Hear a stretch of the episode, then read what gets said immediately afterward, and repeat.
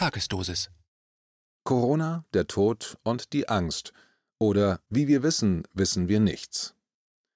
Ein Kommentar von Bernhard Leuen. Eine kleine Geschichte. Es gibt zwei Versionen. Ich nehme die etwas kürzere. Der Tod sitzt vor der Stadtmauer und wartet. Ein Gelehrter kommt vorbei, setzt sich zu ihm und fragt: Was tust du hier? Der Tod antwortet: Ich gehe jetzt in die Stadt und hole mir 100 Menschen. Der Gelehrte rennt in die Stadt und ruft aufgeregt: Der Tod wird kommen und 100 Menschen mitnehmen. Daraufhin rennen alle Menschen panisch in ihre Häuser und sperren sich über viele Wochen ein. 5000 Menschen sterben. Als der Gelehrte die Stadt verlässt, sitzt der Tod immer noch dort und der Gelehrte sagt zornig: Du wolltest 100 Menschen holen, es waren aber 5000. Der Tod antwortete: Ich habe 100 geholt, Kranke und Alte, wie jede Woche. Den Rest hat die Angst geholt, für die du zuständig bist. Diese kleine Geschichte spiegelt recht gut den momentanen Zustand unserer Gesellschaft, der Wahrnehmung von Millionen Bürgern in diesem Land. Man möchte vertrauen, aber wem darf man vertrauen? Den Gelehrten, den Wissenschaftlern, einem also seinem eigenen Meinungsbild, resultierend der Lebenserfahrungen? Viele verkriechen sich zu Hause und harren der Dinge, sterben innerlich wie äußerlich. Seit Wochen und Monaten erleben die Bürger eine weiterhin vorwiegend aggressiv geführte Deutungshoheit seitens einem Großteil der Politik und einem eher kleinen Teil aus Wissenschaft und Medizin. Wer sich konträr zu Wort meldet, wird kaum wahrgenommen, weil er keinerlei Erwähnung in der Öffentlichkeit erfährt. Die, die die Möglichkeit des Multiplikators offerieren, den Leisen eine Stimme geben wollen, werden mundtot gemacht, in digitalen Zeiten offline genommen, abgeschaltet. Nach völliger Planlosigkeit bis zur Mitte des Jahres nun wilde Aktivitäten seitens der Politik. Es soll fokussiert wirken. Dieser Aktionismus glänzt wenig strahlend, eher matt und bröckelnd, über Verbote, Mahnungen, Drohungen, Bestrafungen. Immer wieder Belehrungen. Gestern sprach die Kanzlerin im Bundestag. Kaum besetzt, weil auch hier Vorgaben, Abstand und Maske. Anders formuliert, eine kontroverse Diskussion kann auch so vermieden werden. Da stand sie nun und die hiesige Medienlandschaft war annähernd vereint wieder vollends beeindruckt und voll des Lobes. So emotional hätte man Frau Merkel selten erlebt, fast flehend. Die Bürger wollen einfach nicht gehorchen. Zu viele würden weiterhin widersprechen, sind nicht willig, sich und ihr Dasein noch mehr zerstören zu lassen. Dass Europa heute dort steht, wo es steht, hat es der Aufklärung zu verdanken mit dem Glauben daran, dass es wissenschaftliche Erkenntnisse gibt, die real sind und an die man sich besser halten sollte, so die Kanzlerin bei der gestrigen Debatte. Ihre vermeintliche Souveränität unglaubwürdig, ihre Empathie für die Menschen im Land heuchlerisch. Dazu später mehr. Ob sie ihren Glauben an die wissenschaftlichen Erkenntnisse auch auf den aktuellen Stand der Covid-19-Impfforschung bezieht? Auch diese Woche ein Zitat des Leiters des Robert Koch Instituts Lothar Wieler. Erkenntnisse der bundesrepublikanischen wissenschaftlichen ersten Liga, mitgeteilt auf der Pressekonferenz des RKI vom 3.12. Die zukünftig geplanten Schnelltests seien schon mal nicht wirklich sicher in ihrer Aussage, es handele sich um Momentaufnahmen. Zitat also, Sie können das Ergebnis nicht für 100% bare Münze nehmen. Zitat Ende. Es durften Fragen gestellt werden zur Thematik kommende Impfung. Zitat Lothar Wieler am 3.12.2020 Wir müssen uns auch über eines klar sein, in Deutschland sterben ja im Schnitt rund 2500 bis 2700 Menschen jeden Tag. Das ist die normale Todesrate. In Deutschland sterben jedes Jahr ca. 900.000 Menschen und das heißt also, es wird unter anderem auch vorkommen, das ist mit einer statistischen Wahrscheinlichkeit verbunden, dass Menschen im zeitlichen Zusammenhang mit der Impfung versterben werden. Und dann ist es eben natürlich extrem wichtig herauszufinden, ob der Grund die Impfung war oder eben eine andere zugrunde liegende Krankheit. Zitat Ende. Es wird noch besser. Auf einmal wird von Herrn Wieler das ausgesprochen, was seit Monaten nicht ausgesprochen werden darf. Alte und sehr alte Menschen sterben, weil sie eben alt sind. Sie hätten auch durch diese Tatsache ein höheres Risiko zu versterben, weil sie eben ein hohes Alter erreicht hätten, so der Leiter des RKI. Fragte einer der anwesenden oder zugeschalteten Journalisten nach? Nein. Kam diese wissenschaftliche Erkenntnis in der Tagesschau? Nein. Dort appellierte Herr Wieler mit tiefer Sorgenfalte daran, als einziger Ausschnitt der Pressekonferenz, unsere alten Mitbürger doch bitte zu schützen mit einem unbekannten Impfstoff inklusive noch unbekannteren Nebenwirkungen wie zum Beispiel dem Tod. Wie schätzt der Mann der Stunde, BioNTech-Chef Ugur Sahin, eigentlich den Status quo an eigenen wissenschaftlichen Erkenntnissen ein? Im Interview mit dem Sender NTV wurde er als Vater des Impfstoffs anmoderiert. Er wurde gefragt, wovor genau die Impfung eigentlich schützen würde. Vor einem schweren Verlauf oder auch vor der Übertragung des Coronavirus? Sahin antwortete: Zitat, Wir wissen aus den vorliegenden Daten aber noch nicht, ob nur die Krankheit verhindert wird oder ob auch die Infektion verhindert wird. Dazu sammeln wir in den nächsten zwei bis sechs Monaten weitere Daten. Zitat Ende. Hakte die junge Moderatorin nach? Nein. Das Mittel der Stunde wurde schon in Großbritannien und Kanada zugelassen. Für die USA zeitnah. Der Antrag für die EU läuft. Es läuft also für BioNTech. Vertraut Herr Jahin eigentlich seinem hauseigenen Spitzenprodukt? Nein, beziehungsweise noch nicht. Zitat: Wir haben ja noch keine Zulassung für Deutschland. Zitat Ende. Aber sobald die da sei, würde er sich gerne impfen lassen. Jedoch halte auch er sich an die Vorgaben, zuerst die drei Risikogruppen, also die, die laut Definition der Bundesregierung damit keinerlei Chance mehr haben, sich dem Feldversuch zu entziehen. Feldversuch, ein zu anmaßender Begriff? Was sagen die leisen, unbekannteren Wissenschaftler zur aktuellen Impfstoffdebatte? Lassen wir einen stillen Profi sprechen. Dr. Hockertz war Direktor des Instituts für experimentelle und klinische Pharmakologie und Toxikologie am Universitätskrankenhaus Eppendorf. Er fasst den Status quo in einem verlinkten Interview so zusammen: Zitat: Wir wissen interessanterweise über die Wirksamkeit dieser mRNA-Impfung, also des Einfügens einer Messenger-RNA, das ist also keine Veränderung des Genoms, sondern ein Eingriff in die Protein-Biosynthese unserer Zelle, aber auch ein massiver Eingriff wir wissen über die Wirksamkeit dieser mRNA-Impfung so gut wie nichts. Zitat Ende.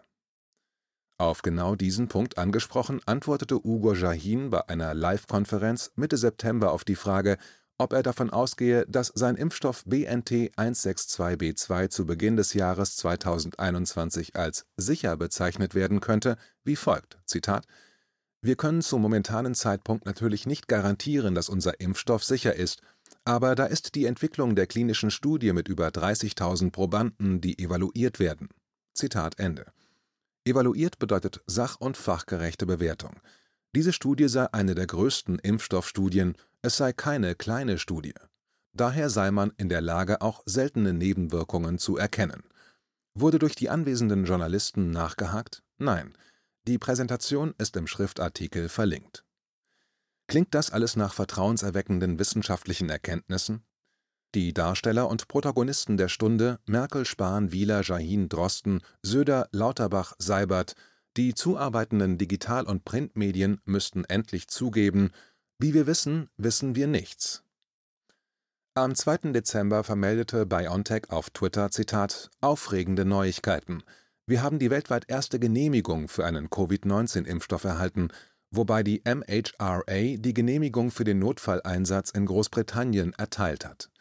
Zitat Ende.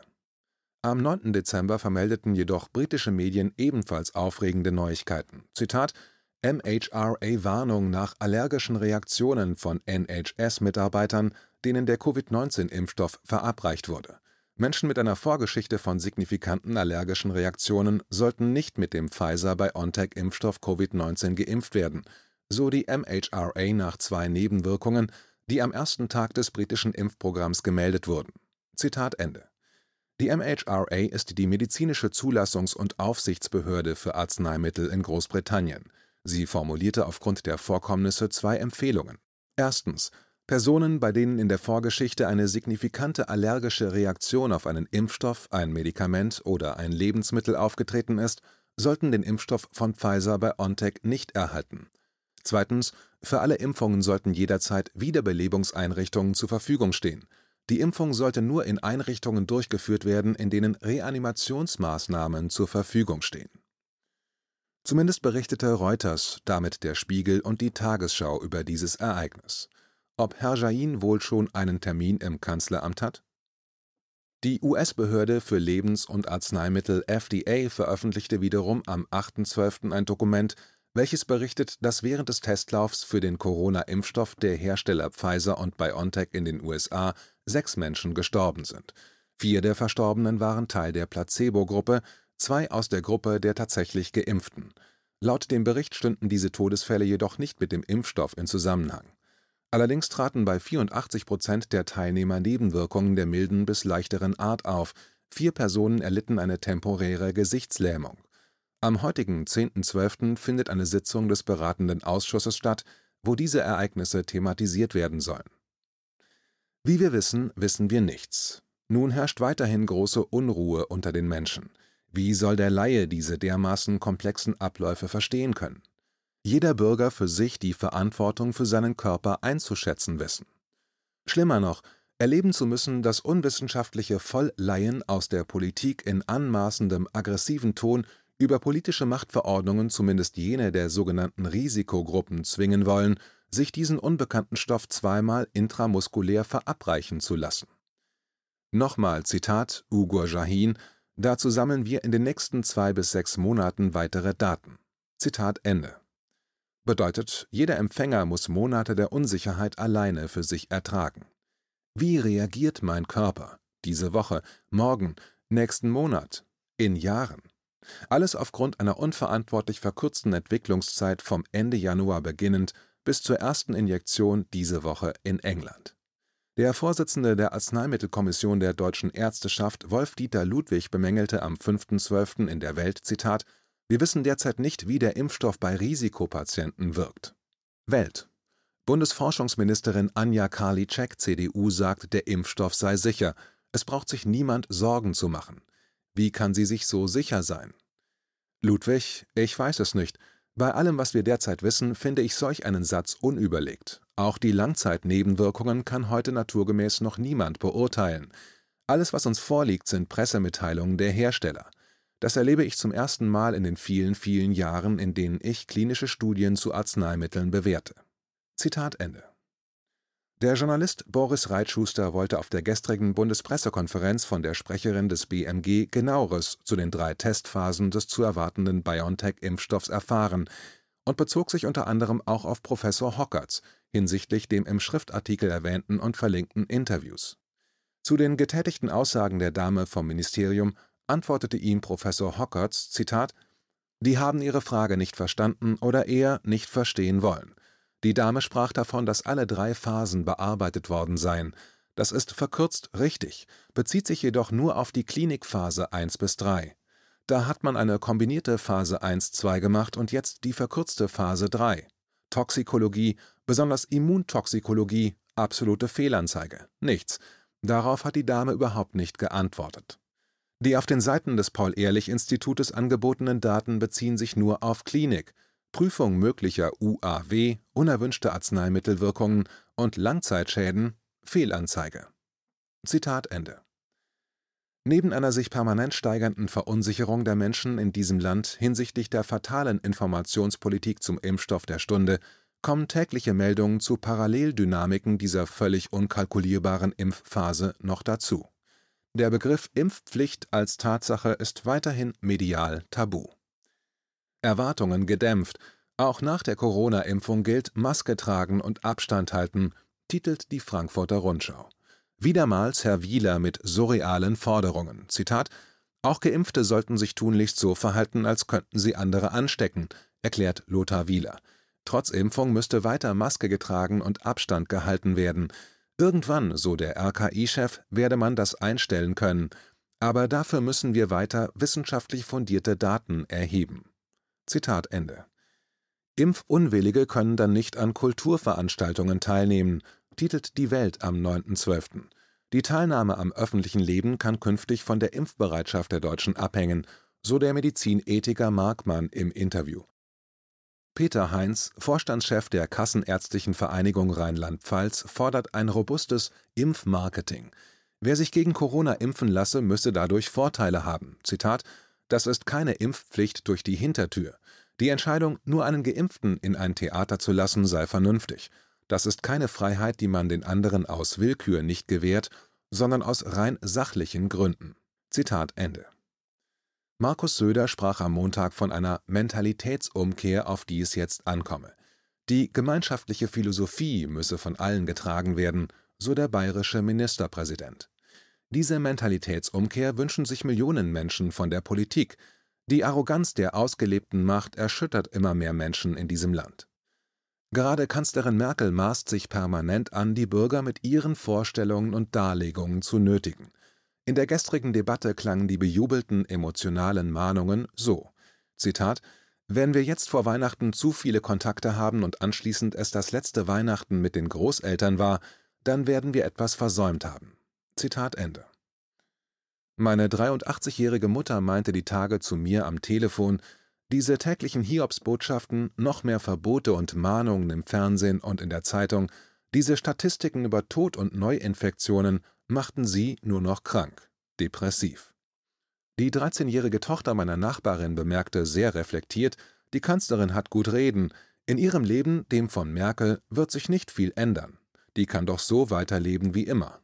Sterbefälle, die Kultur, Berufsbranchen, Glauben, Zuversicht, das Miteinander, Menschen. Frau Merkel gab Radio Metropol FM, einem türkischsprachigen Sender mit Sitz in Berlin, ein Interview. Zwei Schülerinnen durften Fragen stellen zum Thema AH plus L-Regel aus dem Hause Spahn. Es wäre kalt in den Klassenzimmern. Der lebensnahe Tipp der empathischen Kanzlerin: Man muss sich vielleicht wirklich noch etwas Wärmeres zum Anziehen mitbringen, riet die Kanzlerin. Vielleicht macht man auch mal eine kleine Kniebeuge oder so oder klatscht in die Hände, damit man ein bisschen warm wird. Dies müsse aber jeder für sich entscheiden, nicht dass es heißt, die Bundeskanzlerin verlangt das, und schmunzelte und lachte im Video. Abverlangt wird den Bürgern sehr viel in den zurückliegenden Monaten der Komplettumbau des Daseins durch Abriss des bisherigen Lebens, die psychische Belastung für jung wie alt immens. Es ist daher mehr als bedenklich, dass sich nun auch der Berufs- und Fachverband der deutschen Psychologinnen und Psychologen auf die Seite der Regierung stellt. In einem verlinkten Konzeptpapier wird klar formuliert, es sei die aktive Mitarbeit der Bevölkerung an den weiterhin erforderlichen Maßnahmen zur Krisenbewältigung zu thematisieren. Ziel sei es, Normen klar zu kommunizieren, Einhaltung optimieren durch aktive Mitwirkung Kontrollgefühle zu steigern und Reaktanz vorzubeugen sowie Fake News und Verschwörungserzählungen wirksam zu bekämpfen. Behandlungstipp: Zitat fortlaufend die Identifikation mit einer erfolgreichen kollektiven Bewältigungsstrategie zu bestärken. Zitat Ende. In einem Live-Chat der Bundesvereinigung Deutscher Apothekerverbände am 4.12. wurden auch diese Fachkräfte höflich auf Spur gebeten. Bundesgesundheitsminister Jens Spahn wies darauf hin, dass Apotheker in Beratungsgesprächen mit hilfesuchenden Kunden möglichst keine Bedenken bezüglich der Covid-19-Vakzine äußern sollten. Denn, Zitat, die Frage, wie wird in Apotheken auf das Thema reagiert, hat einen riesen Einfluss auf die Impfbereitschaft. Zitat Ende. Aber er sei da sehr zuversichtlich, dass alles entsprechend kommuniziert werden würde, also nach Vorstellungen der Politik und der Pharmaindustrie. Der Abschlusssatz aus dem internen Strategiepapier des Innenministeriums zur Corona-Pandemie mit dem Titel Wie wir Covid-19 unter Kontrolle bekommen, verfasst im April 2020, lautet: Nur mit gesellschaftlichem Zusammenhalt und gemeinsam distanziert voneinander kann diese Krise nicht nur mit nicht allzu großem Schaden überstanden werden, sondern auch zukunftsweisend sein für eine neue Beziehung zwischen Gesellschaft und Staat. Zitat Ende diese Beziehungsvorstellungen seitens der Politik sind inzwischen eindeutig zu erkennen. Täglich zu meistern im nackten Überlebenskampf. Der Wunschgedanke nach nicht allzu großem Schaden, ähnlich unglaubwürdig wie die emotionalen Ausbrüche von Frau Merkel. Eine Abschlussempfehlung von Jens Spahn, neben der mal regelmäßig mit Mundspülungen zu gurgeln, Zitat, verhalte dich so, als hättest du Corona, dann hält man doch ganz automatisch Abstand und ist insgesamt vorsichtiger. Zitat Ende. In der Nacht zum heutigen Donnerstag gab die Europäische Arzneimittelbehörde EMA bekannt, dass Dokumente, Zitat, im Zusammenhang mit dem Antrag der beiden Unternehmen Pfizer bei BioNTech auf Zulassung ihres Impfstoffes gegen das Coronavirus bei einem Cybereingriff entwendet wurden. Wir sind immer überzeugter von den Testergebnissen, die uns vorliegen, Zitat Ende, sprach sogleich EMA-Direktorin Ema Cook. Ob sie das Ende der Woche immer noch ist, wird sich zeitnah zeigen. Das Gebot der Stunde bleibt: Aufwachen, kritisch und aufmerksam bleiben